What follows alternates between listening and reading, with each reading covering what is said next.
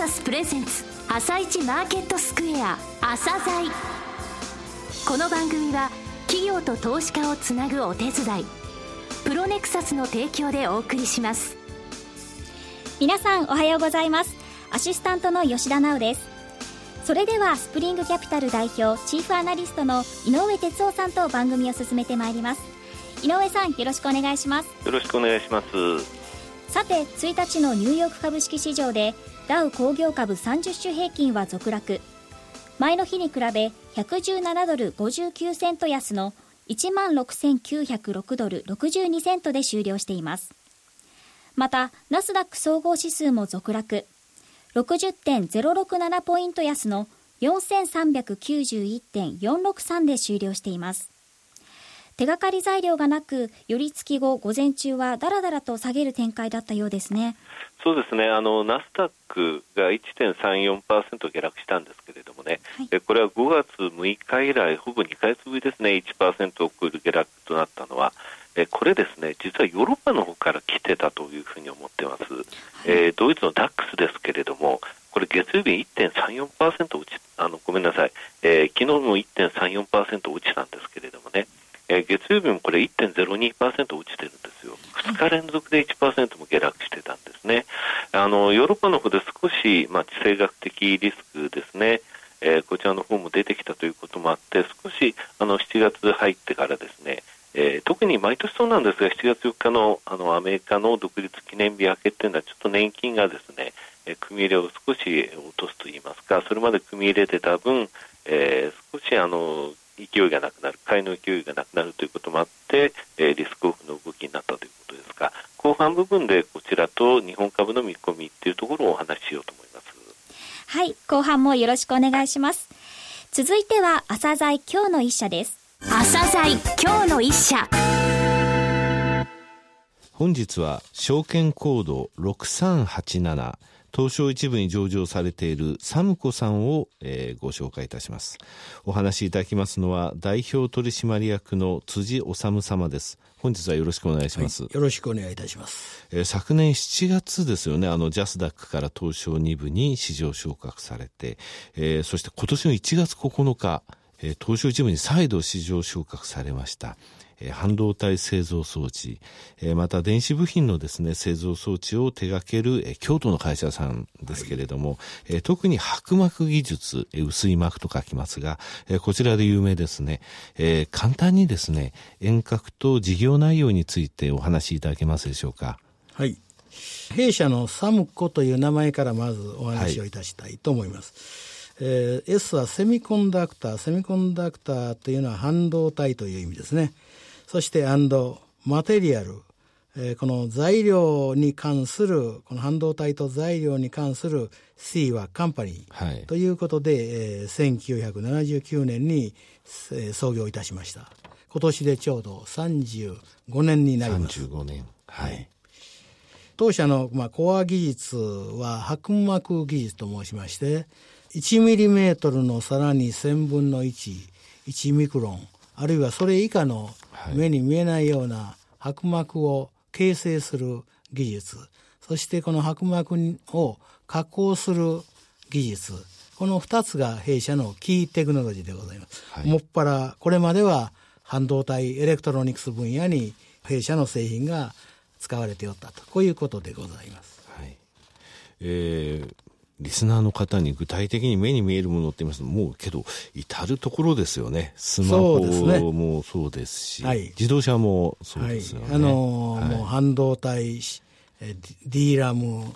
液晶ディスプレイ、はい、LED、さまざまな分野で、もうあらゆる分野に使われております。そうですね。具体的なその装置っていう部分で言いますと、御社の主力部門いくつかあるんですけれども、はい、えー、簡単にご説明いただけますでしょうかね。はい、えー、3つほど製品がございます。はい、で、第1番目は今申し上げた白膜を形成する CVD 装置、はい、ちょっとややこしいんですが、ケミカルベーパーデポジションと申します。この CVD 装置がまず第1点。そして2番目にはその白膜を加工するドライエッチング装置、はい、エッチング装置と通称申しておりますがこれが2つ目であります。そして3番目はこの薄膜の表面を極めて高い正常度に洗浄するドライ洗浄装置、はい、この3つが弊社の主力製品でございます。はい。えー、半導体と言いますとね、はい、誰もがシリコンというふうに思うんですけれども、はい、御社はですね、はい、えー、シリコンではない他の材料を使ってされているということなんですが、この部分がとても強いというふうに、えー、はい、有名なんですけれども、お話しいただけますでしょうか？わかりました。まあ10%ぐらいシリコンに関わる仕事もしておりますけれども、はい、残りの9割はですね、化合物半導体と申しまして、シリコンにない特色を持った、例えば、シリコンは光、光らないということに一般的にはなっておりますし、化合物半導体は電子の動きが速いんですね。したがってこの電子の動きの速いところを使った、まあ、スーパーコンピューターのようなものであるとか、はい、あるいは高周波、高い周波数を、はい、得意としておりますので、例えばスマホのようなそういった高周波を使う部分、まあ、様々なシリコンにない特色を持った半導体。ただしですね、これはあ世界的に見ましてもシリコンの10%くらいの市場でしかないわけですね。はい、ということはつまりニッチであるわけです。はい、で市場は結構狭いけれども高い技術がいるということになりますと勢い競争相手がそう多くないということになってくるわけですね。はい、まあ、これはまあ我々にとってはまあありがたいことかもしれませんですね。はいあの具体的にはシリコンでなくガリウムとかケイ素っていうふうに書いてありますけれども、はいはいはい、こういうものを使うとそのスーパーコンピューターとか、ね、スマホの中の、えー、具合がよろしくなるということなんですね。えー、じゃあもうシリコンバレーじゃないですね。うん、ガリウムバレーですね。そうですね。あの、アメリカにも実はそういうところは地域的にはあるようですね。なるほど。シリコンバレーに対する、まあ、あのガリウムガルチとかガリウムペーンとかですね、はい、なるほど。そういうところがあるんですね、えー、日本でいうと御社ということですね、まあ、京都はそういうところかもしれないね、はいはい、えーこちらのその化合物の半導体というのは、大体まあ10%ぐらいというお話がありました、はいはい、この中でのですね、シェアっていうのはどれぐらいなんでしょうか、ええ、あの弊社は世界的に見まして、この分野で現在2番手ないしは3番手なんですね。トップ企業が世界的にはございます。これは日本ではない、はい。はい、欧州メーカーなんですが、まあ、当面競合相手を早く抜き去って、はい、この分野のトップを目指すと。つまりグローバルニッチトップを目指そうと、まあ、こういうのが弊社の大きな目標でございます。となると強みっていうのも御社の場合ここの部分から来るというふうに考えてよろしいんでしょうかね。御社の強みをお話しいただきたいんですが。はいはい、あのー、今申し上げたように大変まあ専門的な分野に特化をしておりますのであまりこう新規参入がそれほど多くはないと。はいそれから、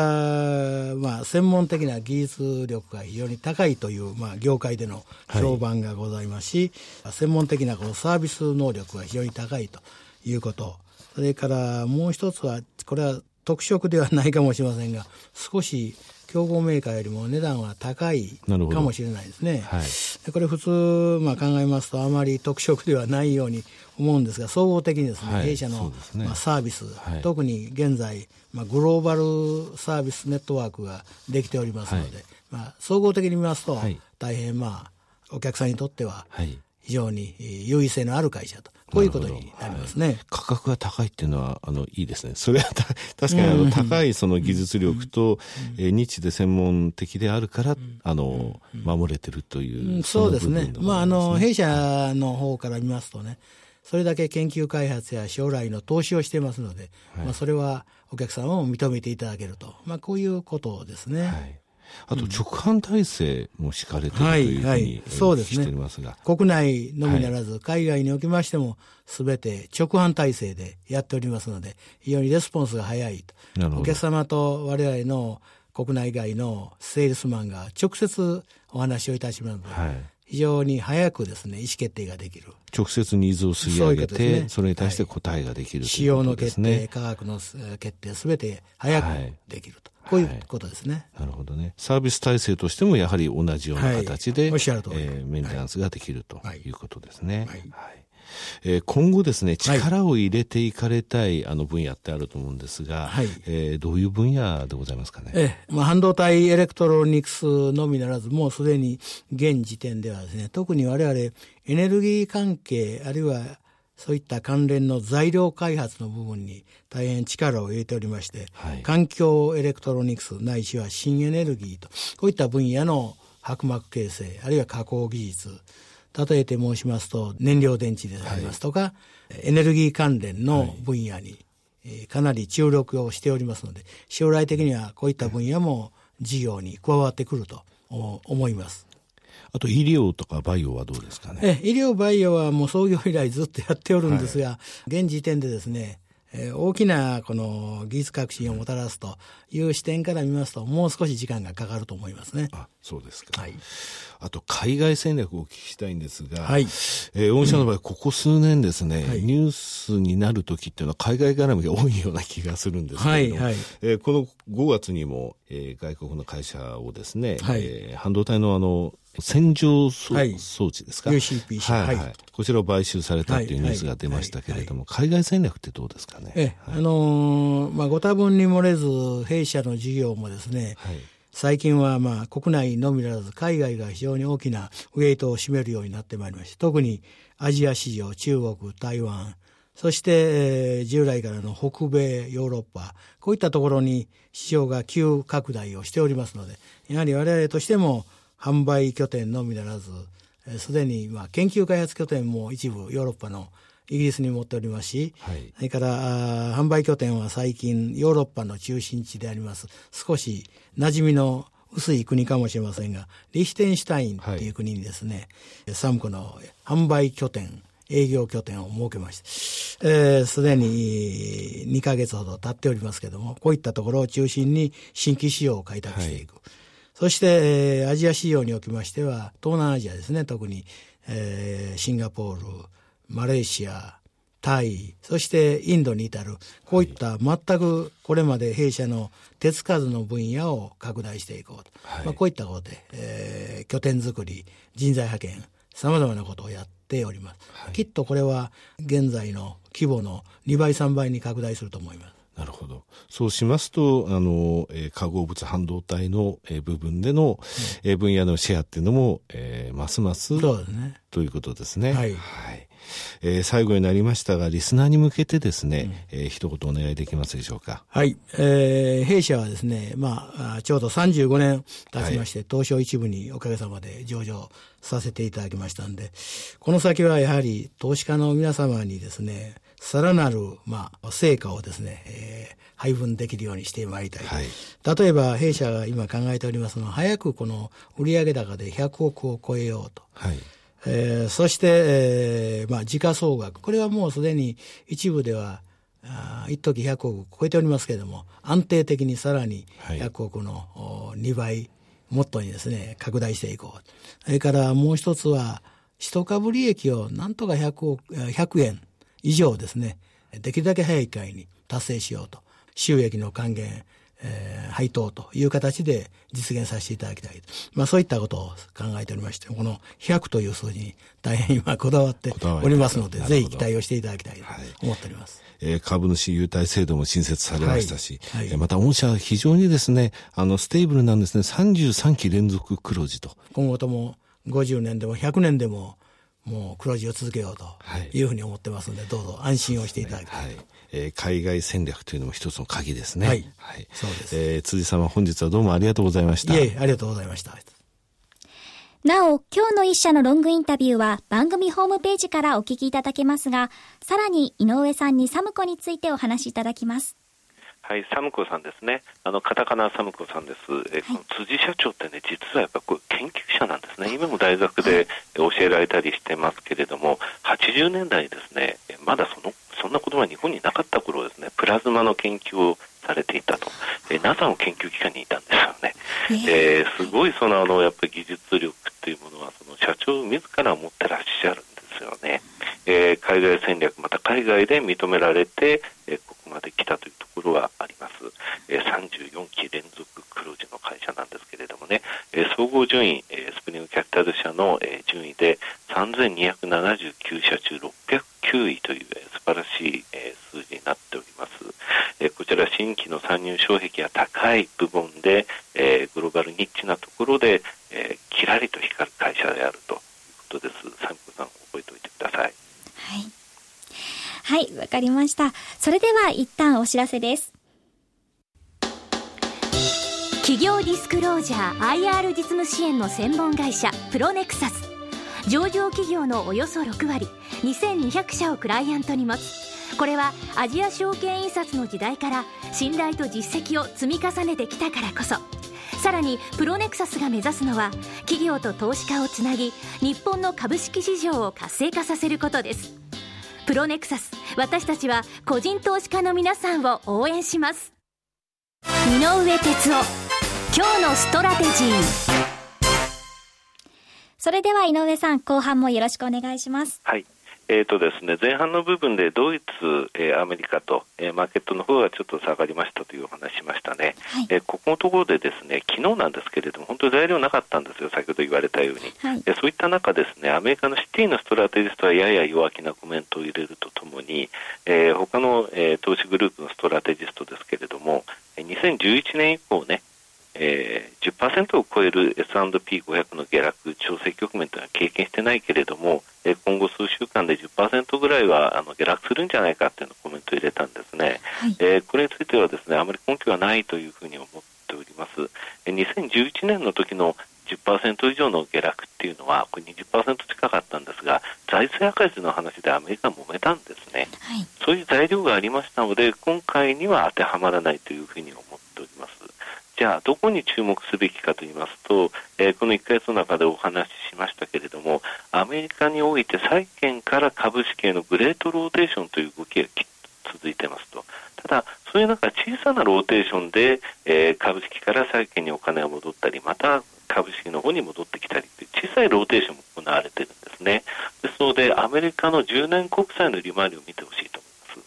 アメリカの10年国債の利回りですが、以前もこの番組でご紹介しましたが、昨年末3%だったんですね。それが2点、今年に入ってからずっと買われて2.4%台まで買われたんですね。えー、景気が良くなってきて、金利を上げるタイミングが早くなってきてるぞと言われてるのに、そのような状況だったと。ただ2.4%台までいきますとね、さすがにちょっと買われすぎというので、えー、債券が売られて株にお金が戻ってくるという状態が続いてきてたんですが、えー、大体2.65%ぐらいまで10年国債売られるとですね、えー、その後債券買われて株売られるという繰り返しなんですね。今現在、昨日2.55%です。これ2.65%まで売られた後に債券買われたんですね。えー、この動きってやっぱり2.5%、あと0.05%ですね。これぐらいのところは一旦の目処だというふうに思っております。